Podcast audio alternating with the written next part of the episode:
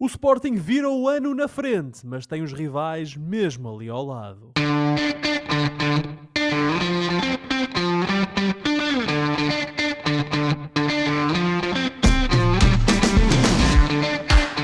Bem-vindos à primeira emissão de 2024 dos Meninos de Ouro, o programa para quem gosta de bola e que está disponível todas as terças-feiras no Spotify, Apple Podcasts, Google Podcasts e em todas as outras plataformas onde se pode ouvir e descarregar podcasts.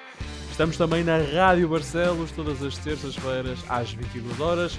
Ora, eu sou o Filipe Vieira e comigo estão o José Lopes e o João Pedro Oliveira e estamos aqui reunidos para a nossa primeira conversa do ano sobre futebol.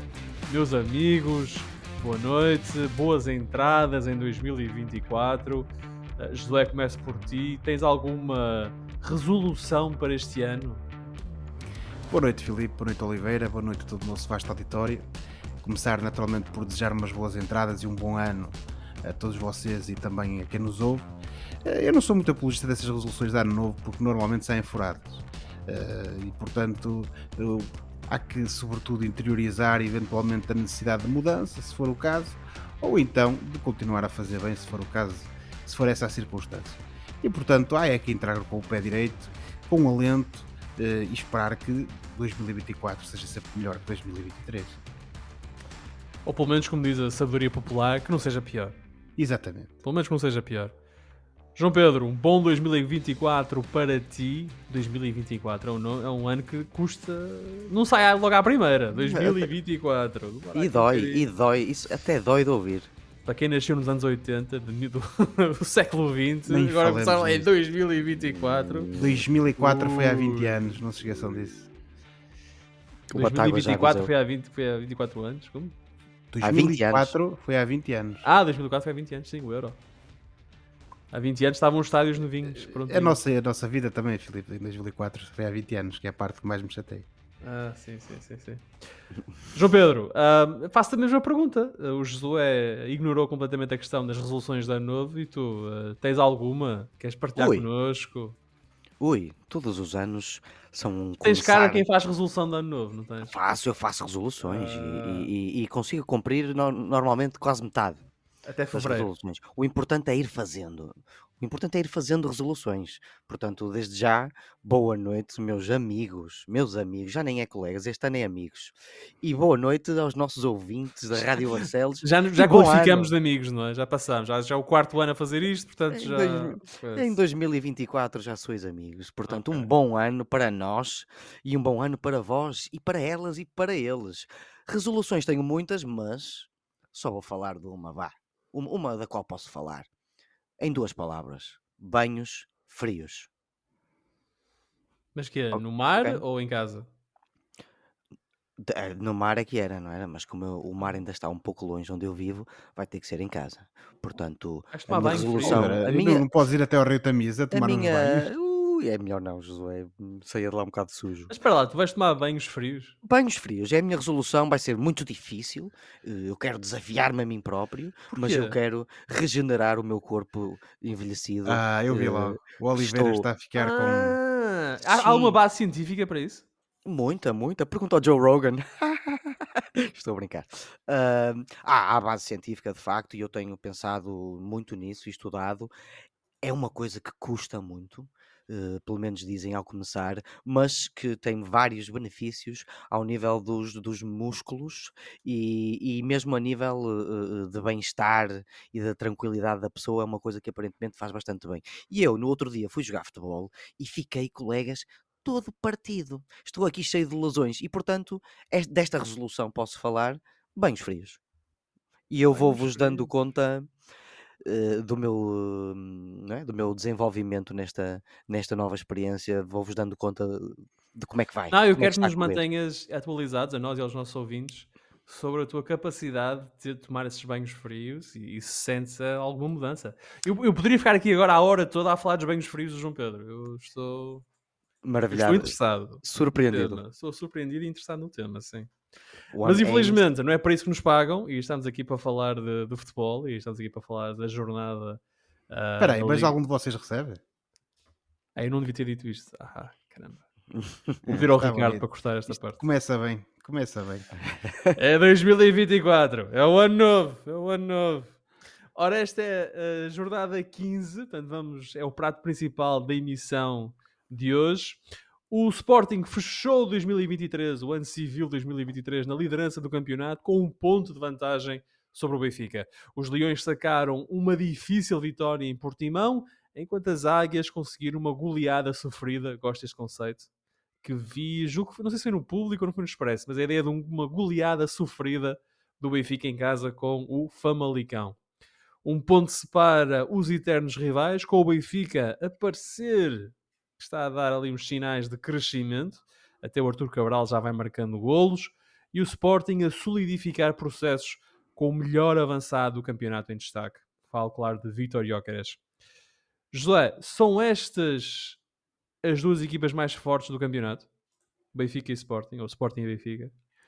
Ó Filipe, eu neste momento tenho que dizer que sim. eh, estão ocupam os dois primeiros lugares, eh, mas eh, eu, eh, relativamente ao Sporting, já, já na última emissão falámos aqui com, com, bast- com maior desenvolvimento sobre o momento da- do, do Sporting e aquilo que têm sido os, os predicados da equipa a esta época.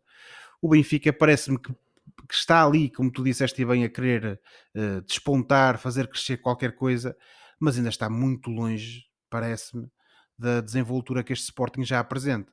Hum, ainda assim, eh, acho que neste momento, e também naturalmente vamos falar do Braga e do, e do Porto a seguir, mas neste momento são as duas equipas que pelo menos têm maior facilidade em conseguir os três pontos. Bem ou mal, têm maior facilidade. No caso do Sporting, parece-me que é o caso, eh, passa agora a repetição, porque o Sporting tem uma equipa que esta época joga melhor, tem os seus processos cada vez mais definidos, tem um jogador que contratou lá na frente que é o Guióqueras, que é um, um animal no sentido positivo e, e- e no sentido que normalmente usamos no futebol, que é um jogador cheio de força, cheio de talento, cheio de vontade e que tem nos momentos eh, mais ou menos eh, eh, difíceis da equipa de Alvalade tem conseguido no fundo desbloquear as situações. E, e o último jogo também não foi exceção como, como bem sabemos no caso do Benfica, o Benfica também vai vivendo muito dessa qualidade individual dos seus jogadores, mas ao contrário do Sporting, falta-lhe depois essa desenvoltura de processos e essa qualidade em termos coletivos. Mas não achas que está melhor? Não viste Está melhor, melhor, está ligeiramente melhor. Isso aí não, não, não há dúvida. Acho que, mas mesmo assim, Filipe, eu também concordo contigo que eh, o, eh, o, essa- esse conceito da goleada sofrida é assim uma coisa muito, muito. estranha. De facto, o Benfica ganha 3-0, mas o Famalicão Certo. na segunda parte tem vários momentos em que podem empatar o jogo e tira a bola Pois é, é, mas a questão é e mesmo essa, foi esse sofrimento desnecessário da parte do Benfica que levou a que só muito mais tarde, digamos assim, é- fosse possível, naturalmente, através daquele segundo gol do Rafa Silva, já ao minuto 85, resolver um jogo que estava a ser complicado pelo próprio Benfica. Ah, aquele gol do Arthur Cabral, de facto, deu na altura, parece-me a mim, ah, bastante ah, tranquilidade à equipa. Uh, acho que o Benfica apresentou-se melhor, uh, aqui com mais uma variação por parte do, do, do Mr. Roger Schmidt, com uma dupla de centrais, digamos assim, em estreia, pelo menos a este nível. O Tomás Araújo com o António Silva, depois nas alas, uh, na defesa. É, Só que é a dupla de centrais que ganhou a Youth League pelo Benfica. Exatamente, exatamente. É, no fundo, se tudo corresse normalmente, seria a dupla de centrais de futuro do Benfica. Um, e depois também com uh, finalmente uma oportunidade dada ao Tiago Gouveia para que ele possa se mostrar os talentos que tem. Eu acho que tudo isto reunido e com essa linha de meio campo entre ali o João Neves e o, e o Coxu, que acabaram também por resultar bem. Tivemos um Benfica melhor, um Benfica com mais posse de bola, com uma- um pouco mais de capacidade ofensiva, isso concordo contigo, mas de facto ainda assim é complicar bastante e só no final da partida é que conseguiu eh, eh, esse, esse, esse triunfo. No caso do Sport, ou confirmar esse triunfo. No caso do Sporting também foi um jogo bastante sofrido. O Sporting chegou a estar empatado, não há dúvida nenhuma. O Portimonense é sempre uma equipa perigosa e que gosta de causar problemas eh, às equipas grandes, sobretudo no, no seu estádio.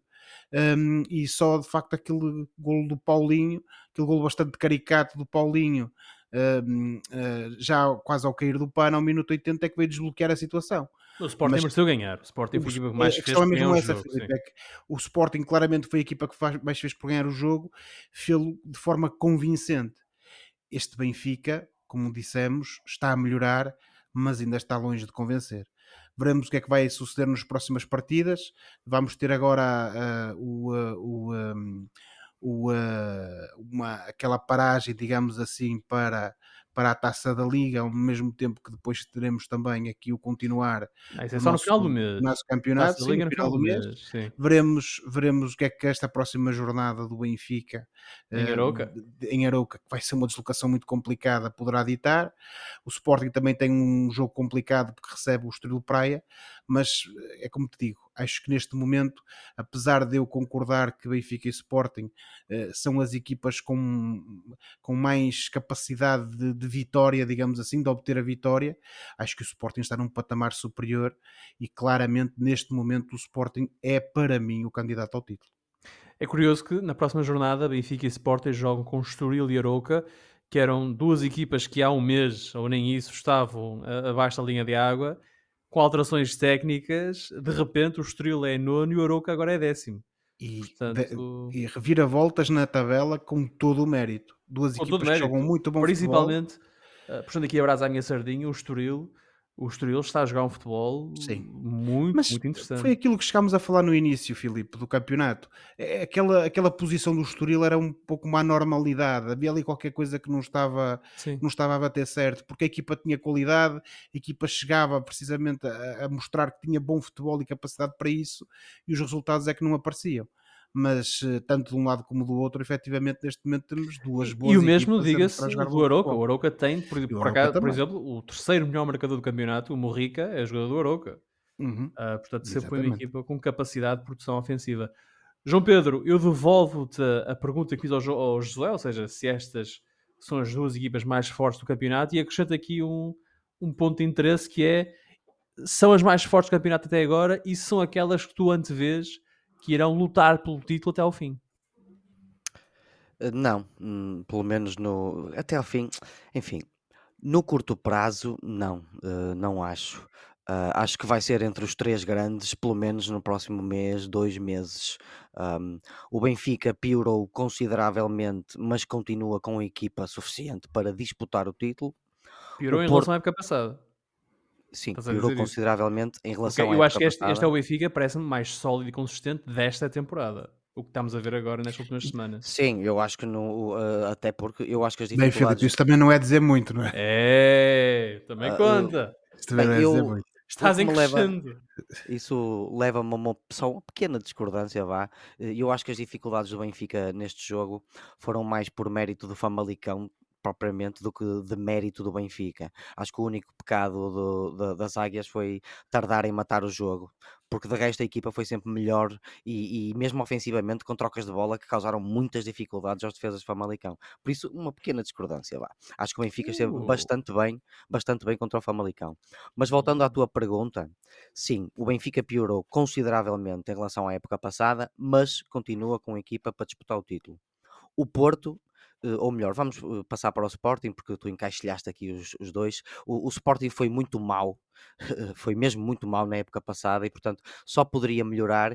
E com estas contratações cirúrgicas que nós já mencionamos, melhorou muito eh, e ao ponto de, de facto, ser candidato ao título outra vez, finalmente. Um, o Porto está pior, pelo menos para já está pior, mas continua muito eficaz e com uma capacidade de sofrimento e superação grandes e, e- e até de adaptabilidade, como se viu nos, nos bons jogos que fez na, na Liga dos Campeões.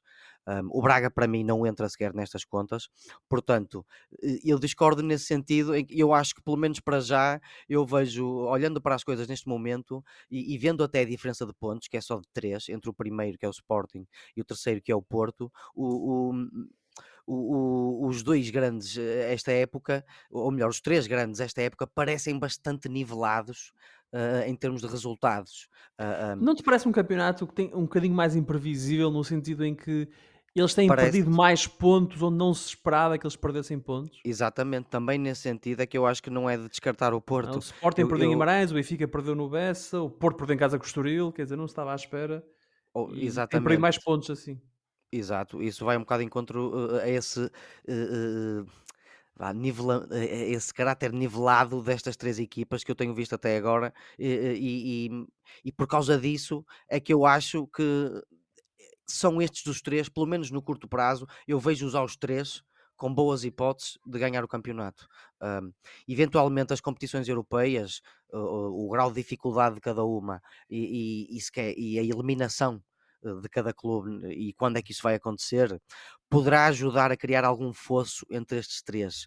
Mas pelo menos para já, no curto prazo, em termos de candidatos ao título, eu só vejo estes três grandes com argumentos mais ou menos equivalentes para o ganhar. Ou seja, para já, qualquer um dos três pode vencê-lo. Josué, uma, uma pergunta. ah, nesta última jornada, o Tiago Oveia foi titular, o Di Maria não jogou, ficou na Argentina a gozar um período de férias um bocadinho mais, mais longo. Supostamente foi ao casamento da irmã. supostamente.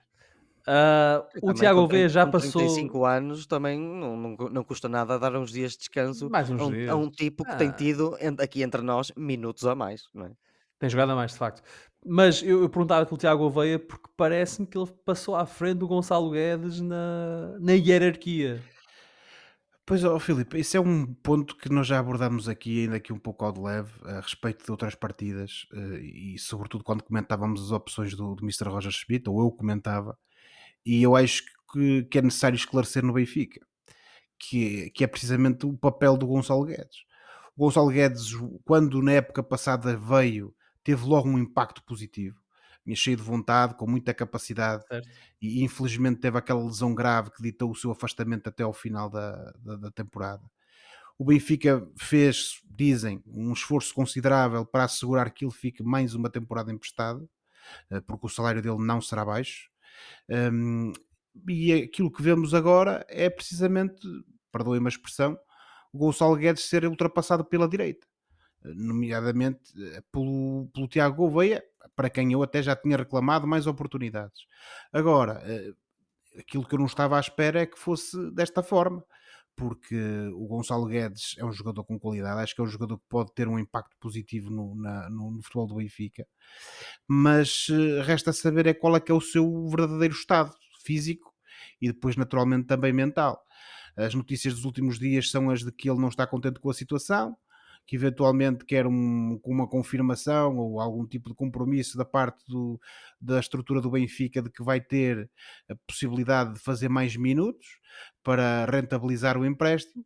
Não sei se isso é verdade ou não, agora que não é muito normal, não. Dito isto, sem dúvida que o Tiago Gouveia também é um jogador com muito talento, um jovem jogador, já tinha mostrado e voltou a mostrar contra o Famalicão esse mesmo talento, e portanto eu eh, parece-me a mim que se continuar a, a- por merecer estas oportunidades eh, que têm sido dadas, acho que deve continuar a ser uma aposta por parte do, eh, do Mr. Roger Schmidt, até porque é um jogador, lá está, com, com muitas valências, tem 22 anos, eh, muita capacidade, e eu parece-me a mim que deve ser alguma alternativa a ter em conta. Agora, quanto à questão do Gonçalo Guedes, eu parece-me a mim que a solução é relativamente simples. Ou o treinador conta com ele ou não conta. Se o treinador não conta, eh, lamento imenso, mas se calhar eh, o- as finanças do Benfica, o contabilista do Benfica é capaz de, de pedir que então que encurtem o, o, o empréstimo do, do homem eh, e o façam regressar à base ou lhe arranjem outra alternativa Não, aquilo que, aquilo que vem na imprensa é que o Vila Real está interessado. Pois, É, exatamente. Gonçalo Eh, Eu dali essas notícias, são também aquelas que eu referi há pouco sobre a necessidade que ele está, desta necessidade, ou aquilo que ele está a pedir, que é precisamente uma confirmação sobre se, se existe aqui vontade ou não e ele quer jogar. Eu imagino que se o jogador diz isso é porque o problema não é físico. E se o problema não é físico, então aí sim voltamos àquela que- questão do início da, da época e da- do planeamento que foi feito. Ou seja, a que título é que se investiu forte na permanência do Gonçalo Guedes por mais uma temporada, se depois eh, ele acaba por não ser opção e acaba por ser, no fundo, Sim. relegado para o banco por um jogador jovem que já cá estava. Terá sido um pedido podia do Schmidt, não é? a continuidade dele, mas o Schmidt também pediu a Jurasek, que a imprensa também diz que pode também sair para empréstimo. E eh, eu vou, E vou lá vão muito 14 milhões para o Vou-te empréstimo. ser, vou ser muito sincero, Filipe. Eu já falei várias vezes aqui sobre o planeamento da época. Espero que ela termine com muita alegria para, para mim, enquanto benfiquista. Mas eh, se o Jurasek, depois daquilo que custou, for emprestado agora no defesa de janeiro, então eu acho que isso é, é prova cabal que de facto o planeamento da época do Benfica em termos de contratações e de, de montagem do plantel foi um total e completo falhanço, porque é, não, não é concebível uh, um investimento brutal num lateral esquerdo desses, acompanhado do empréstimo do outro lateral esquerdo que também tem estado lesionado e que certamente não terá um salário pequeno, oh, para depois oh, um não jogar e outro ser emprestado. Deixa-me só fazer aí uma Sendo chega. que, sim, Oliveira, mas sendo que se isso vier a acontecer, então quer dizer, vamos ficar com o Morato e apenas o Morato até o final da temporada. Oh, não, para não faz muito sentido. Oh, oh, Veremos. Oh, oh.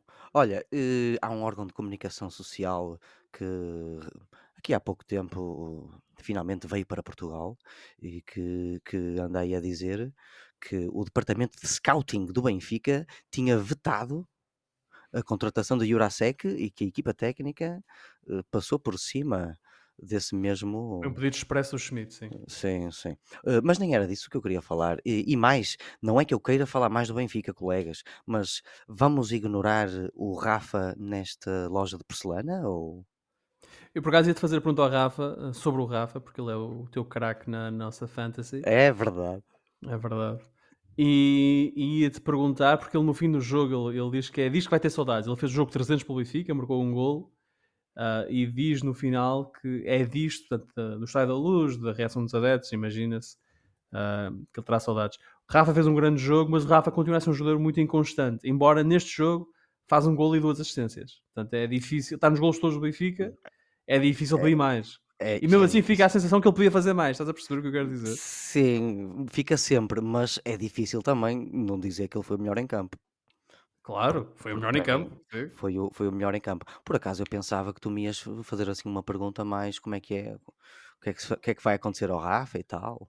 Eu espero que tu incluas isso na tua análise. Tu és um comentador profissional, estou à espera que incluas isso na análise. Olha, eh, um, outro órgão de comunicação social, no caso a Bola, noticia que o Rafa apagou o Benfica do Instagram. Uh, eu acho que isto oh, é. Oh, oh, Oliveira. Eh, por amor de Deus. Nosso, Por amor de Deus, Oliveira. Nosso, não, não, o nosso podcast tem um bocadinho mais de nível do que estarmos aqui a discutir essas coisas. Sim, mas eu também gosto de mandar assim umas uh, provo é, é, é. provocações, não? quando o assunto é o Benfica, tu adoras provocar. Então... Se alguém te fala do Braga, já é tudo uma cabala contra ti, uma campanha negra. Não, meu, nem comeces. Nem, é que nem comeces, Josué. Oh, ah, uh, mas queres falar do Braga nesta não, não, não, quero, não, quero falar do Rafa. Uh, pouco. Uh, isto é um bocado Rafa a ser Rafa. É, são assim comportamentos. Ele sempre foi um, tipo com uns comportamentos um bocado estranhos. Já a questão da seleção foi abordada também de uma forma bastante estranha. Nem falou diretamente com o treinador, nem nada. o contrato do, do Rafa acaba no final da época e, e houve, tem havido debate sobre se de facto o Benfica deveria renovar com um jogador de 30 anos, mas enfim, o Rafa já deu tanto ao Benfica e com 30 anos ainda tem pelo menos mais uns anitos para dar, portanto não, não sei qual é a perspectiva da direção do Benfica, nem se estão mesmo com planos de renovar com o Rafa, eu renovaria, porque ele merece isso, mas fica a sensação de que ele está um pouco farto de esperar e está a começar a, a ou das duas uma, ou já decidiu, ou está a mandar uns avisos já navegação por fora a, a, a ver se, se há uma, um, um, acelerar da, da renovação, não sei. O que eu acho é que continua a ser um jogador muito importante na, na manobra ofensiva do Benfica, é um jogador da casa já há muitos anos, uh, está, é um dos jogadores em boa forma na equipa, ou em melhor forma na equipa, portanto, do, do ponto de vista desportivo, eu penso que era um jogador para renovar. Portanto, tu renovarias com o Rafa? Com certeza, sem. Oliveira, mas a questão não é essa. Isso o Rui então, Costa é já veio. Mesmo o se ele pedisse os milhões, os não, milhões que ele pede. O ponto é esse, é porque o Rui Costa já veio dizer aqui há uns meses que isso era uma não questão. Claro que o Benfica queria renovar, renovar com o Rafa. Mas o Rafa quer muito mais do que ganha agora, é isso? Não sei. Quer ser o mais bem pago do plantel, Não sei, e, as e para, não estarmos a repetir, para não estarmos a repetir aqui o, o folhetim Grimaldo, a única coisa que, que eu digo eu, imagino que aquilo que se passa para que, para que neste momento o, o Rafa continue a jogar e para que ainda ninguém tenha dito que taxativamente que vai embora, ele diz que vai ter saudades, mas isso, pronto, se calhar é, é uma acha para a fogueira, é, é boca para barulho, como às vezes se costuma dizer. Mind games. imagino, o que for, o que for. Eu imagino é que se calhar o Rafa eh, ou o agente do Rafa já disse ao Benfica quanto é que ele quer, o Benfica já disse até que ponto está disposto a ir, e neste momento não há um encontro de vontades. Olha, o Rafa eu- continua a fazer a parte dele e, sobretudo, para se mostrar ao mundo do futebol para que o venham buscar, e o Benfica, naturalmente, que neste momento poderá manter em pé a oferta, mas se calhar se surgir eh, aqui alguma oportunidade de o rentabilizar ainda agora neste mês de janeiro, pode ser que tente.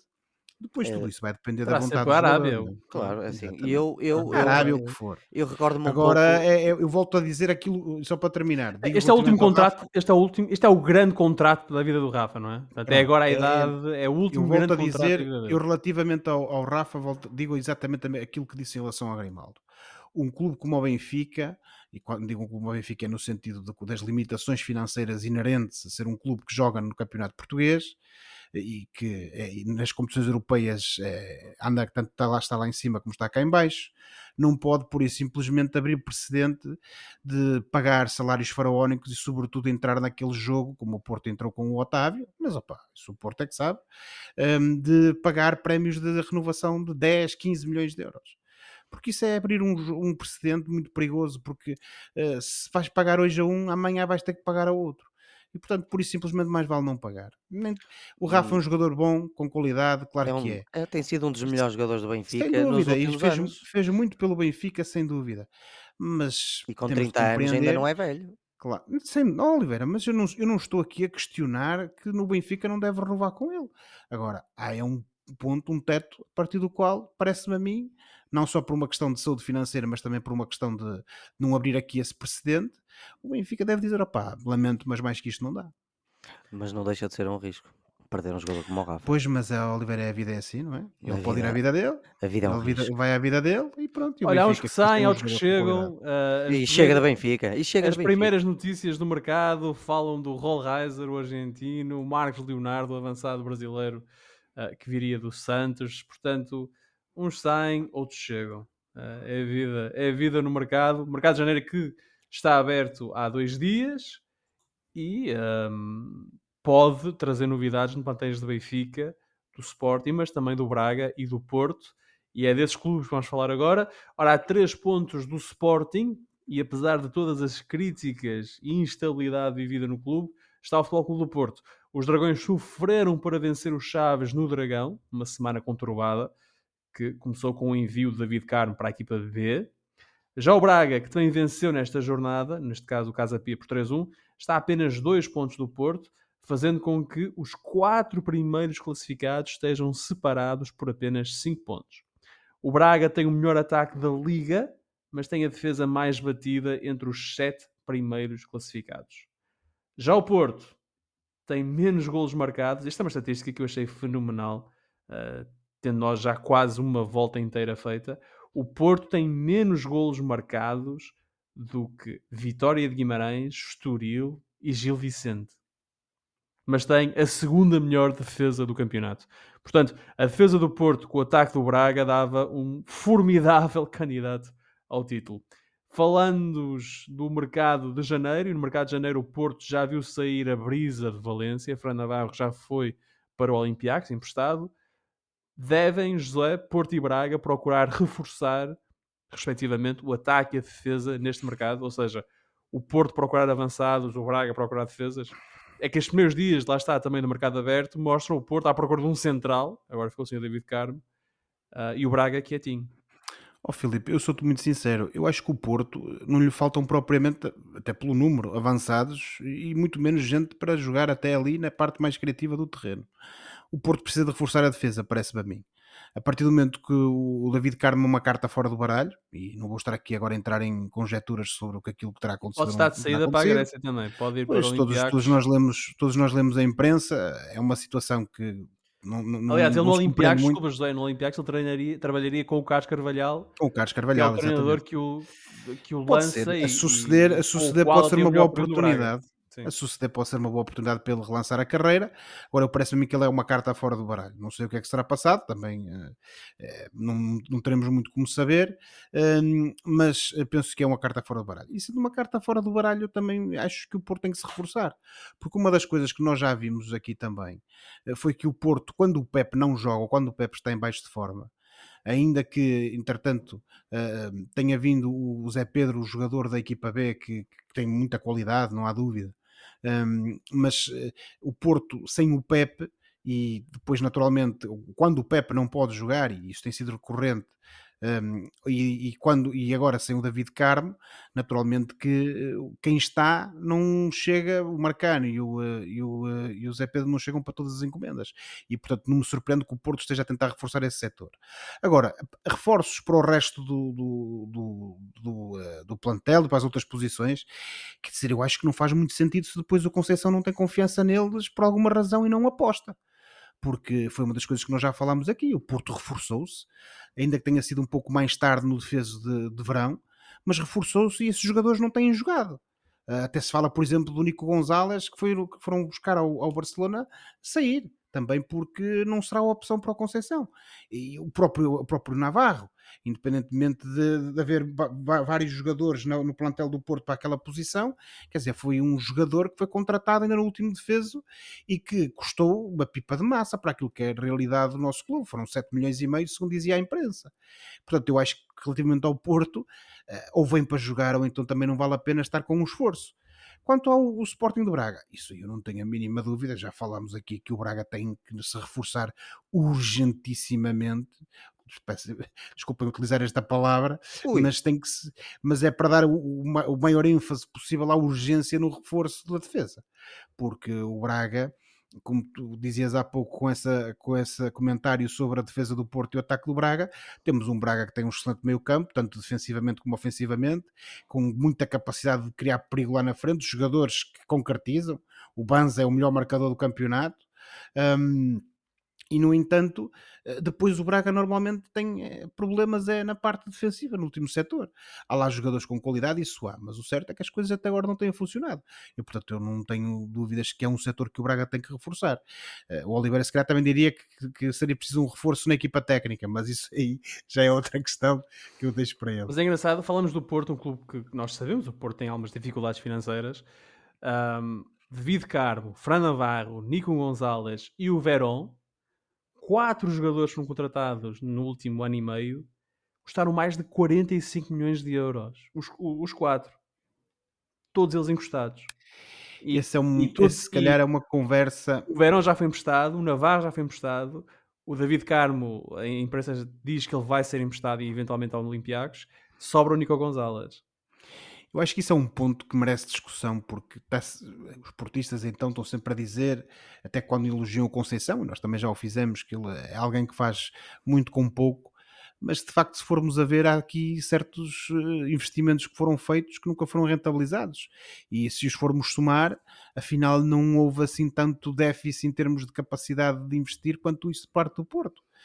Mas é como eu referi há pouco e também não me vou estar aqui a repetir um, os jogadores falharam, foram más escolhas, foram erros de casting, uh, o, o, treinador não confia neles, eles vieram com, o, com, o, uh, com a aceitação do treinador ou foram impostos, entre aspas, pela, pela administração, como aconteceu com o, o Vendel, que quando chegou ao Porto, o Conceição disse que foi um jogador que conseguimos comprar, não é?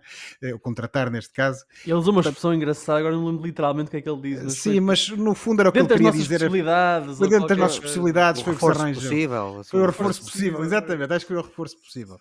E portanto, acho que isso é uma conversa que podemos ter, efetivamente, esta questão da política de reforços do Porto. Uh, mas uh, lá está, uh, se o treinador não dá, não dá oportunidade aos jogadores que, vão, que, que, que são contratados, para que contratar? Para que, para que contratar? João Pedro, e o Braga precisa de centrais? Eu acho. Ou não tocavas, ou não mexias no, na equipa do Braga? Teoricamente, na, pelo menos na minha opinião, o Braga só precisa de mexer na equipa caso algum jogador saia em definitivo ou por empréstimo, como, como, como se falou recentemente em relação ao André Horta também, para, para o Olympiacos, salvo erro.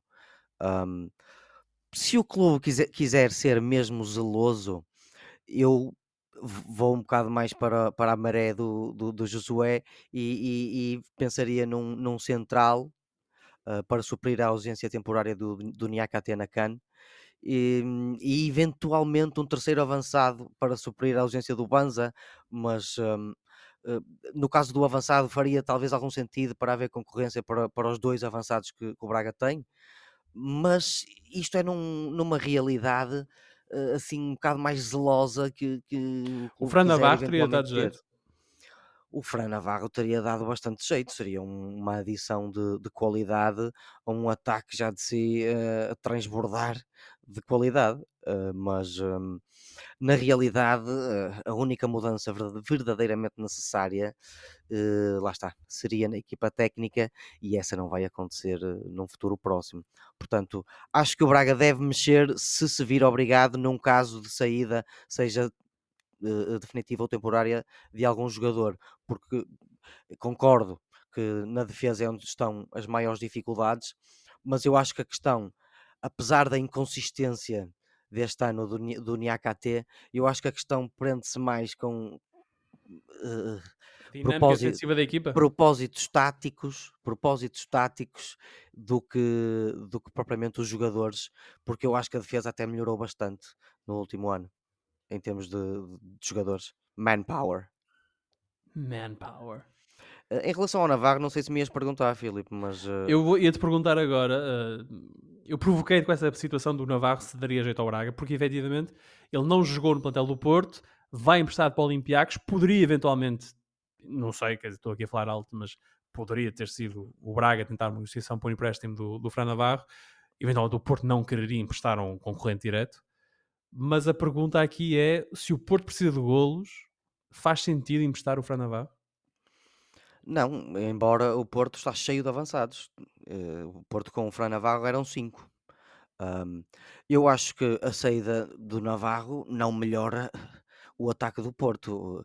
É, Parece-me uma decisão puramente baseada na fraca utilização e na insatisfação do jogador ou seja, uma maneira de manter um ativo do clube a jogar e com ritmo, é? seja para o vender no final da época ou para o reintegrar uh, na equipa caso saiam dos avançados. Aliás, esta compra do Fran Navarro pelo Porto só se compreende se de facto os Dragões esperavam eh, vender um dos quatro avançados que tinham, que é coisa que não aconteceu. Agora, é estranho um jogador que, no, que vinha de uma época em que fez 21 golos e 3 assistências na, na, na, em Portugal de repente vê-se com uma utilização reduzidíssima na, nesta época. Ele, ele fez, ele entrou num total de 10 jogos e marcou um golito. Foi isto, o Fran Navarro marcou um golo na Taça de Portugal. Uh, Foi exatamente isso. E, e leva-nos a perguntar, porque de facto o Fran Navarro era dos melhores jogadores fora dos, dos, dos quatro grandes, e, e, e leva-nos a perguntar como é que este jogador não foi aproveitado um bocadinho mais. Vamos ver o que é que acontece no final da época quando ele daria tanto jeito a certos clubes em Portugal, não é? Ao próprio Porto também, mas claramente houve aqui um, uma, eh, sei lá, da parte do Conceição, não houve, ele não terá interpretado bem aquilo que o Conceição queria dele, não sei, estamos a especular agora. Vamos falar do clube agora, uh, do qual o Fran Navarro saltou para o Porto, que é o Gil Vicente. O Gil que voltou a vencer nesta jornada, sete jogos depois, uh, derrotou Boa Vista em casa por um 0 com um gol de Murilo de penalti. Perante um adversário em sérias dificuldades, e sabemos que o Boa Vista está, está com dificuldades económicas, os jogadores não recebem desde setembro, foi uma vitória convincente do Gil, José? Oh, Filipe, nem por isso. Uh, o jogo foi bastante equilibrado, apesar dessa esse momento que o Boa Vista atravessa, eh, mas o Gil Vicente, eh, que não consta que tenha problemas eh, financeiros, o certo é que também tenha problemas desportivos, neste caso a equipa que pouco joga. Tanto defensivamente como ofensivamente, a equipa hum, acabou por, por ser melhor, justificou, digamos assim, a vitória, mas no geral foi um jogo bastante equilibrado uh, equipa, as equipas um pouco expectantes, um pouco receosas, ainda que o Gil Vicente tenha tentado sempre assumir a, a, as despesas do jogo. O certo é que fez com pouca cutilância, com pouco, pouco perigo. E, e, portanto também não me surpreende que o jogo acabe desbloqueado com, uh, o, uh, com um gol de penalti que deu uma vitória, digo mais uma vez, apesar de, do jogo ter sido relativamente pobre, uma vitória justa para o Gil Vicente. A vitória é esta que mostra uma coisa que, é, que no fundo acaba por ser um sinal do estado do Gil Vicente esta época. O Gil Vicente, todos os pontos que fez, e tem 15 neste momento na liga, foram conseguidos em casa. O Gil Vicente não consegue pontos fora de casa. E portanto, isto mostra também a fragilidade da equipa. Que quando se sente, quando está distante do seu reduto e do apoio dos seus adeptos, tem dificuldades ainda maiores em conseguir fazer resultados e conseguir pontuar. Um, eu continuo a dizer que o Gil Vicente neste momento precisa de, de que algo aconteça ali. Continuo a achar que o problema não é o treinador, o Vitor Compelos, pelo menos até ver. Um, e parece-me a mim que a equipa tem que ser reforçada e tem que, tem que existir ali uh, um, um, novo casting, digamos assim, de jogadores que tem que ter necessariamente impacto imediato para que o Gil possa fazer uma segunda parte da temporada um pouco mais tranquila e com melhores resultados. Agora também se ficou a saber. Um, Uh, recentemente que o Gil Vicente vai a perder uma pessoa que é, tem sido essencial para o, uh, para o sucesso do clube nestes tempos mais recentes, que é o seu, o seu presidente. Francisco Dias da Silva vai. Isso é uma notícia já deste ano, não é? Uma notícia recente. Exatamente, recentíssima. Uh, ele vai sair da presidência do clube uh, por questões pessoais, pelo menos é, é, o, que é o que é vinculado. o clube, com toda a urgência, está, já marcou o ato eleitoral que vai ser realizado no mais curto espaço de tempo possível, tendo em conta aquilo que são os, os prazos estatutários do clube, precisamente porque há necessidade premente de, de substituir uh, o, o, timoneiro do clube. Uh, agora, naturalmente, que um presidente com, com aquilo que é o currículo e com aquilo que, que, é o impacto que teve no passado e que teve também neste passado mais recente Francisco Dias da Silva não vai ser fácil de substituir. Veremos quem virá a seguir e veremos também é se não haverá aqui uma alteração que, ainda que possa ser uma alteração de alguma continuidade ou não, mas se esta alteração não poderá ter impacto também na equipa e acabar por prejudicar, ainda que naturalmente não seja de forma, uh, de forma uh, uh, esperemos nós, de forma fatal, aquilo que é o resto da época do Gil Vicente, porque naturalmente que a saída do presidente num momento destes terá naturalmente o seu impacto, isso não há dúvida. O Gil venceu então o Boa Vista nesta jornada. Ora, olhando então para o campeonato, para a classificação ao fim de 15 jornadas, temos o Sporting na liderança com 37 pontos, o Benfica em segundo com 36, o Porto é terceiro com 34, o Braga é quarto com 32, lá está, os quatro primeiros separados por 5 pontos. O quinto classificado é o Vitória, que tem 29, também só está a 3 pontos do Braga. Em sexto lugar está o Moreirense com 26, o Famalicão é sétimo com 18, os mesmos do Farense, que é oitavo. O Estoril é nono com 17 pontos, o Aroca décimo com 16, os mesmos 16 pontos de Estrela Amadora, Casa Pia e Boa Vista. Aparece depois o Gil Vicente no 14 lugar com 15 pontos, o Portimonense em 15 também tem 15 pontos, e depois abaixo da linha d'água, em lugar de playoff, está o Rio Ave com 12, o Vizela e o Chaves estão abaixo da linha d'água, o Vizela com 12 pontos, os Chaves com 10 pontos. A próxima jornada arranca na sexta-feira, dia 5 de janeiro. Esta é uma jornada que antecede jogos da taça, incluindo o Benfica Braga para a Taça Portugal no próximo dia 10 uh, ah, de janeiro. Ora, uh, o campeonato, então, dizia eu, arranca sexta-feira com o Sporting Estoril, às 18h45, seguido por um derby do Porto, um Boa Vista Futebol Clube do Porto. No sábado, ao Estrela Vizela, o Farense Gil Vicente, o Aroca Benfica e um Braga Vitória Derby Minhoto na Pedreira às 20h30 de sábado. No domingo há o Rio Ave Portimonense, Famalicão Chaves e na segunda-feira a jornada encerra com o Moreirense Casa Pia.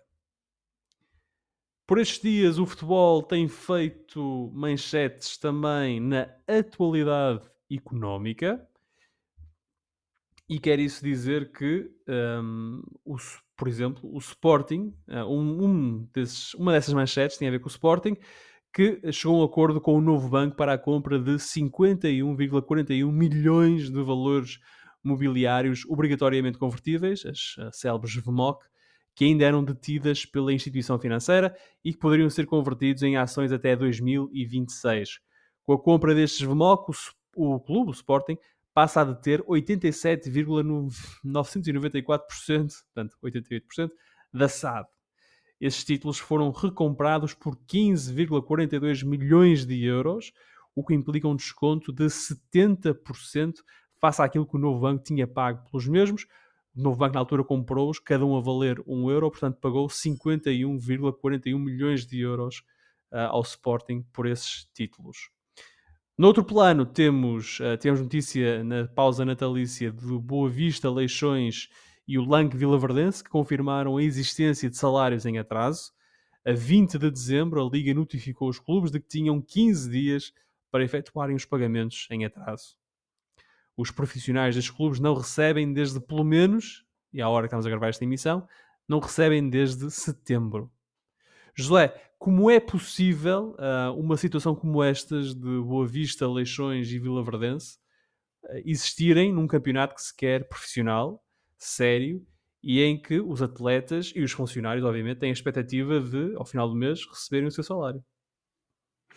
Naturalmente que há aqui duas coisas que, que, que jogam. Uh, uma notória má gestão de, de, quem está à frente dessas instituições, que naturalmente se chega a esta situação, a não ser que se estivéssemos a falar aqui de, um, de, alguma, de, alguma, de algum caso de força maior, eh, estamos aqui, a, temos perante nós instituições que chegaram a este fruto dos seus próprios atos e das suas próprias opções, e depois, por outro lado, e é esse que mais me preocupa porque é transversal a todas as situações, é a falta de, no fundo, de regulação e, sobretudo, supervisão por parte de quem o deve fazer. Neste caso, a Liga, a Federação porque já no início da temporada houve confusão, entre aspas, relativamente, por exemplo, ao Boa Vista e ao Lanque. O Marítimo, que no fundo, desportivamente, uh, desceu à segunda divisão, uh, tentou inviabilizar a inscrição destes clubes, precisamente alegando que eles tinham dívidas e que as suas, as suas licenças, digamos assim, para competir tinham sido aprovadas com base em pressupostos que não seriam verdadeiros. Um, eu não sei se é o caso ou não. O que eu sei é que chegamos aqui e ficamos a saber, pelo menos é o que está vinculado na imprensa, é que desde setembro, lá está, o início das competições, ou pouco a seguir a isso, muitos destes jogadores e, sobretudo os funcionários do clube, dos clubes não recebem e isto é inadmissível, naturalmente, uma competição de uma, de uma equipa, de, uma, de, um, de, um, país, digamos assim, ou competições oficiais de um país que supostamente é conhecido como estando pelo menos no top 10 das ligas europeias, não pode ter situações destas e essas situações não podem ser uh, repetidas em vários clubes. Um, isso, isto depois leva-nos para uma outra questão, que é o falsear da verdade esportiva. Porquê? Porque uh, temos estes clubes que continuam a competir, continuam a ganhar ou a empatar jogos e, portanto, a criar prejuízo, entre aspas, noutros clubes que, que acabam por. que têm os seus compromissos em dia, mas depois uh, uh, não, não conseguem e vêm-se prejudicados desportivamente pelas atuações destas outras equipas, e naturalmente que isto tem esse impacto e falseia a verdade esportiva, porque estes clubes estão a competir quando não deveriam estar. E isto, a questão da verdade esportiva, depois leva-nos também para o exemplo que tu deste do Sporting. Um, não vamos estar aqui a amassar as pessoas com aquilo que, que, que, se passou e o que é que é esta operação, mas muito resumidamente, isto é um caso em que uh, eu empresto-te dinheiro e se eu não te pagar, que foi o caso do Sporting, um, tu tornas-te no fundo sócio acionista da minha empresa, que é o caso da SAD do Sporting. E o que se passou aqui foi precisamente isso. Sendo que uh, o Sporting, o que disse foi ao novo banco: olha, para tu não te veres forçado a entrar no capital porque eu não te vou pagar, eu em vez de pagar uh, os 100 milhões ou o que for que te devia, pago-te 20 milhões ou 30 milhões. Portanto, tens que me fazer um desconto. E isto, naturalmente, que também falsa Aliás, foram 15, esportiva. o Sporting pagou 15 milhões. eu, eu, os exemplos que eu dei foram Deste puramente sim, abstratos. Okay, okay. Puramente abstratos. Mas recordo que o novo banco pagou mais 50 e vendeu claro. por 15. Claro, e eu nem vou estar aqui. E nós, se quiséssemos chegar ao novo banco para renegociar o contrato de empréstimo de casa ou qualquer coisa, eles não nos davam um perdão de 70%. Numa altura, numa, é, numa altura em que muitas pessoas se veem aflitas, fruto da, conjectura que, da conjuntura que vivemos, para pagar os seus créditos ao banco, contra os quais não têm grande capacidade negocial, depois temos este tipo de operações que não cabem na cabeça de ninguém. Mas, uh, olhando para isto de uma perspectiva puramente desportiva, o que temos aqui é, é doping não há aqui outra hipótese. Quando alguém uh, recebe 100, gasta esses 100 independentemente daquilo que, de, que, em, que, foram gastos e depois só tem que pagar 20 ou 30 de volta, há aqui um problema. Oh, José, eu, vou-te um... confessar uma coisa. Eu, quando vi esta notícia do, do Sporting. Promiscuidade? No... A não, mim vem-me vem à cabeça a palavra promiscuidade. Não, não vou entrar por aí, não vou fazer esses juízos, mas pensei no Porto e pensei na, na administração, administração da SAD do Porto. no Porto, filho, ultimamente. Porto. Mas pensei na administração do Foco do Porto, uh, principalmente do lado financeiro, no Fernando Gomes, na Torre das Antas, e agora o meu estúdio foi invadido por um ser menor, na, no estúdio, da, na, na, Torre das Antas, a pensar assim, caramba, porque é que eu não consigo uma coisa destas? Dava-me imenso jeito um perdão de dívida na ordem de 70%. Porque o Benfica e o Porto aquilo que fizeram foi transformar a dívida que tinham à, à, à banca em empréstimos obrigacionistas. Pediram o dinheiro emprestado para pagar aos bancos. Enquanto que o Sporting, não me perguntes como, fez esta operação com o um novo banco e anteriormente com o BCP. O BCP e, que preferiram e, prejuízos a continuarem uh, mas, ligados ao Sporting. Pronto, mas eu percebo a indignação e a tua indignação, que também é a minha. Agora, olhando para isto da, da vertente desportiva, é desigual, temos sim. uma situação aqui em que é desigual. Há, as condições de, para competir não são as mesmas. O Benfica não e, teve portanto... esse perdão, o, Sport, o, Porto não teve esse perdão, o Boa Vista, que está com dificuldades e tem um estádio, e é o único que não é um dos três grandes que tem de pagar o seu estádio, não teve um perdão. Portanto, e, portanto, bem, isso aí, essa questão do perdão é relativa, Filipe, porque depois houve aqueles processos especiais de, eh, de, que não são processos de insolvência, são, eh, isso aí depois há aí uma série de coisas que não vamos agora chatear as pessoas, mas qual é que é o meu ponto e com isto termino? Uh, todos estes casos são casos em que a verdade esportiva é falseada e em que existem condições diferentes para as equipas uh, poderem uh, participar. E é dada aqui uma vantagem que não é merecida a estas equipas seja porque lhes permitem competir sem pagar, seja porque depois têm este tipo de, de, de, engenharia financeira que lhes permite abater o passivo e com a receita que vão tendo, eh, investir mais. E portanto, aquilo que eu acho que deve ser feito e que tem que acontecer é um, um escrutínio cada vez maior e cada vez maior transparência na avaliação das condições das equipas para poderem competir.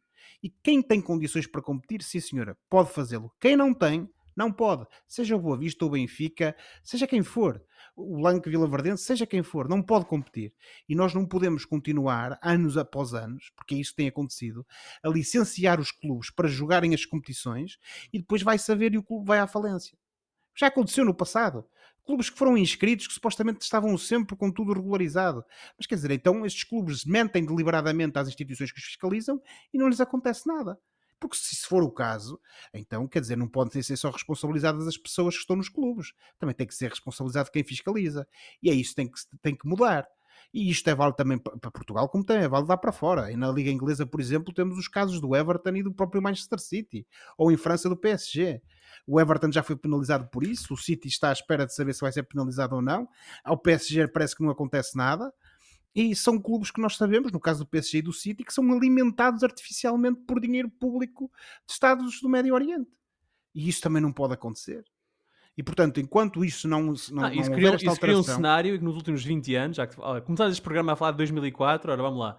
Há 20 anos que não há uma equipa fora das 5 maiores ligas europeias a chegar à final da Liga dos Campeões, que foi o Futebol do Porto.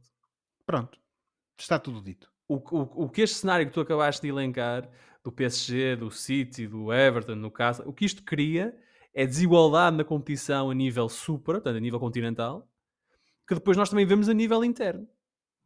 Sem dúvida. Portanto, é, é exatamente a mesma e, coisa. E, portanto, quando e, se fala, e, nós queremos mais igualdade, queremos mais acesso, toda a gente, uh, aos lugares cimeiros das competições esportivas, este é um elemento fundamental, que é a, a, a clareza e a justiça financeira da modalidade. Não existe neste momento. Não. E isso tem que ser um, é um paradigma que tem que ser alterado tanto a nível local, e traz depois a nível nacional, como a nível uh, europeu neste caso. Porque enquanto a UEFA permitir que estas coisas aconteçam, é exatamente o mesmo problema. É o falsear da verdade esportiva. Não adianta virem dizer que ah, a Superliga é isto, é aquilo, é aquilo outro. A Superliga é a única diferença, a meu ver, ou até certo ponto, é que tu eh, muda o dono, digamos assim, muda o dono e os beneficiários do, das receitas. Mas daí também vou dizer que dia... admiro a Liga Espanhola pelo facto de terem determinado, instituído este teto financeiro e obrigam os clubes a cumpri-lo. E a vida é muito difícil para o Juan Laporta, para ele conseguir contratar jogadores e inscrever jogadores para o Barcelona, mas a verdade bem é ou que mal, é isto que torna a coisa mais ou menos. Bem ou mal, bem ou mal o Javier Tebas, que é o líder da, da Liga Espanhola, tem uma independência e um poder que eu, muito sinceramente, se calhar, na minha ideia nem, nem tanto, não ia falar da Alemanha, mas eu também não conheço muito a realidade alemã.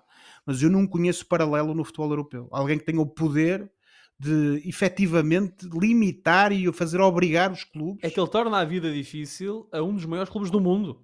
O Barcelona, não, e bem, e bem mas tem que ser, que é para garantir a sustentabilidade da liga da- da- do produto. Vamos falar aqui num produto, não é? e- É para garantir. E reparem no seguinte: se calhar se não houvesse esse, esse- se não existisse essa, essa limitação, se calhar o próprio Barcelona, nesta hora, continuava numa trajetória de, de- de- de- de implosão financeira. Claro, claro, claro que sim, claro que sim. João Pedro, alguma coisa a acrescentar? Absolutamente nada, colegas. Caramba, Concordo com é tudo o que vocês acabaram de dizer. Eh, Preocupa-me mais proximamente a nossa realidade portuguesa, não é? Eh, que, o, que o Josué já esmiuçou e muito bem. Eh, mas sim, estamos. isto isto é, é mais um, um- um episódio daquilo que nós poderemos chamar. Eh, que é o circo do futebol português. Eh, portanto, não, não tenho nada a acrescentar, infelizmente. Ok. Eu gosto quando fazes isso, sabes? Não acrescentas nada e nós podemos seguir em frente com a nossa vida. Sinto que não iria eh, adicionar nada à brilhante explicação que o Josué acabou de dar. E Ixi. não te habitues, Josué, Está bem. estes obrigado. elogios, ok? Muito o José falou sozinho, não é? Não disse mais. Eu, eu não participei. Tu também estiveste bastante bem. Não, não, não, não. Pronto, lá vem a ciumeira do costume. Não, não, não. Já percebi, eu já percebi o que é que a casa gasta. Está bem. Estiveste impecável. Muito obrigado pela parte que me toca. Sendo assim, está na hora do Fora de Jogo, o momento do programa em que olhamos para o que se passa fora das quatro linhas e oferecemos recomendações ou sugestões aos nossos ouvintes. Esta semana, João Pedro, já que não disseste nada em relação ao, ao nosso tema, ao nosso tema fora de, digamos assim, do, do relevado, falas tu primeiro. Portanto, diz lá, o que é que trazes para os nossos ouvintes? Bom, eh, eu trago-vos um trio de goats para começar o ano a rir. Vá, diz o que Vá é um. GOAT. Vá, diz o que é o GOAT. Vá lá, eh, dois goats e um que é simplesmente bastante engraçado. Trago-vos um trio de espetáculos stand-up eh, que saíram na Netflix, fresquinhos, fresquinhos.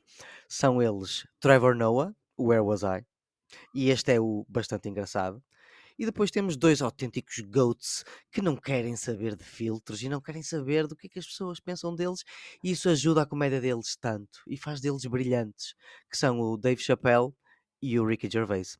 Portanto, o primeiro é o Trevor Noah, como eu disse, o Where Was I, eh, num especial em que ele continua a falar sobre as suas viagens pelo mundo e, e brinca com hinos, eh, com uma visita guiada eh, à- na Alemanha que foi um bocado complicada, eh, desde a visita a Paris, enfim, é um comediante bastante Ele que, engraçado. é, ele que é meio alemão.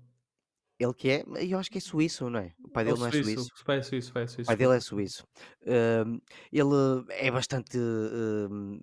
Usa bastante os, eh, os sotaques para a sua comédia e além de fala sobre coisas como discriminação e, e outras coisas e é muito engraçado. Depois temos um dos GOATs que é Dave Chappelle que lançou Dreamer eh, em que ele fala do ataque que sofreu em, em, em palco ao tabefe que se ouviu no mundo todo do, do Will Smith eh, eh, e brinda-nos mais uma vez com o seu estilo de comédia sem filtros.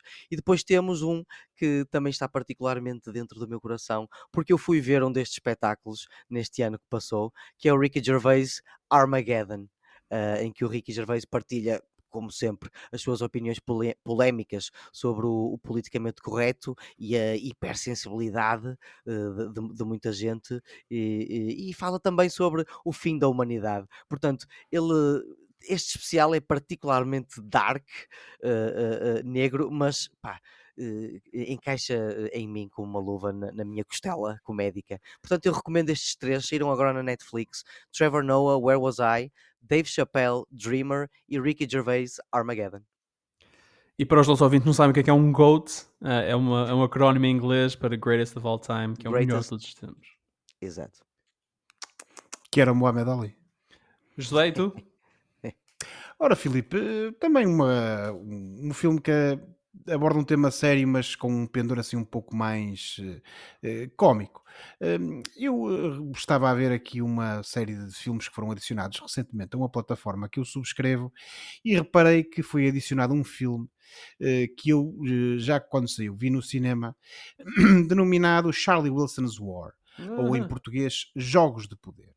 Eh, Este filme conta com Tom Hanks, conta com a Julia Roberts, conta ainda com o saudoso Philip Seymour Hoffman.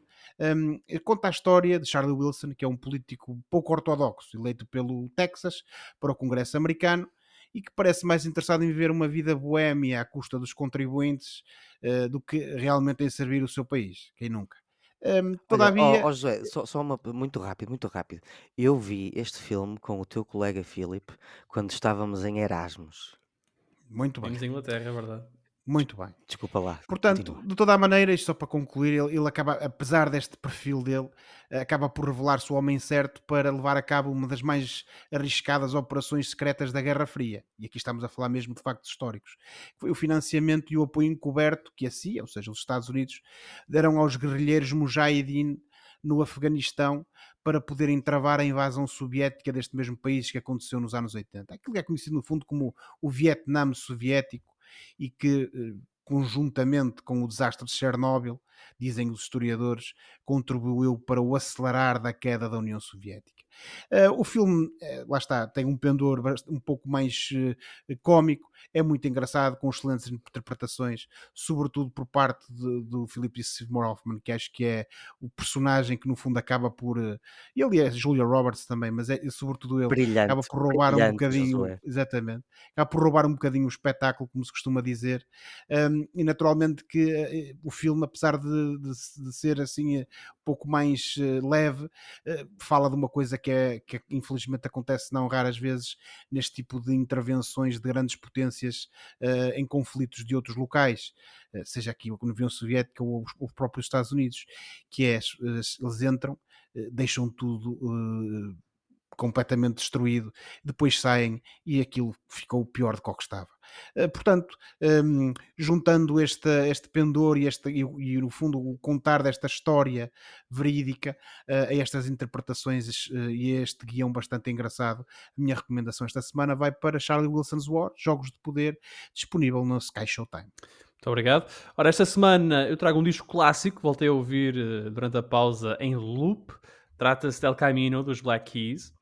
Ora, lançado em 2011, eh, El Camino é uma explosão de energia e ritmo rock and roll que captura a essência dos Black Keys, pelo menos naquela fase da carreira deles.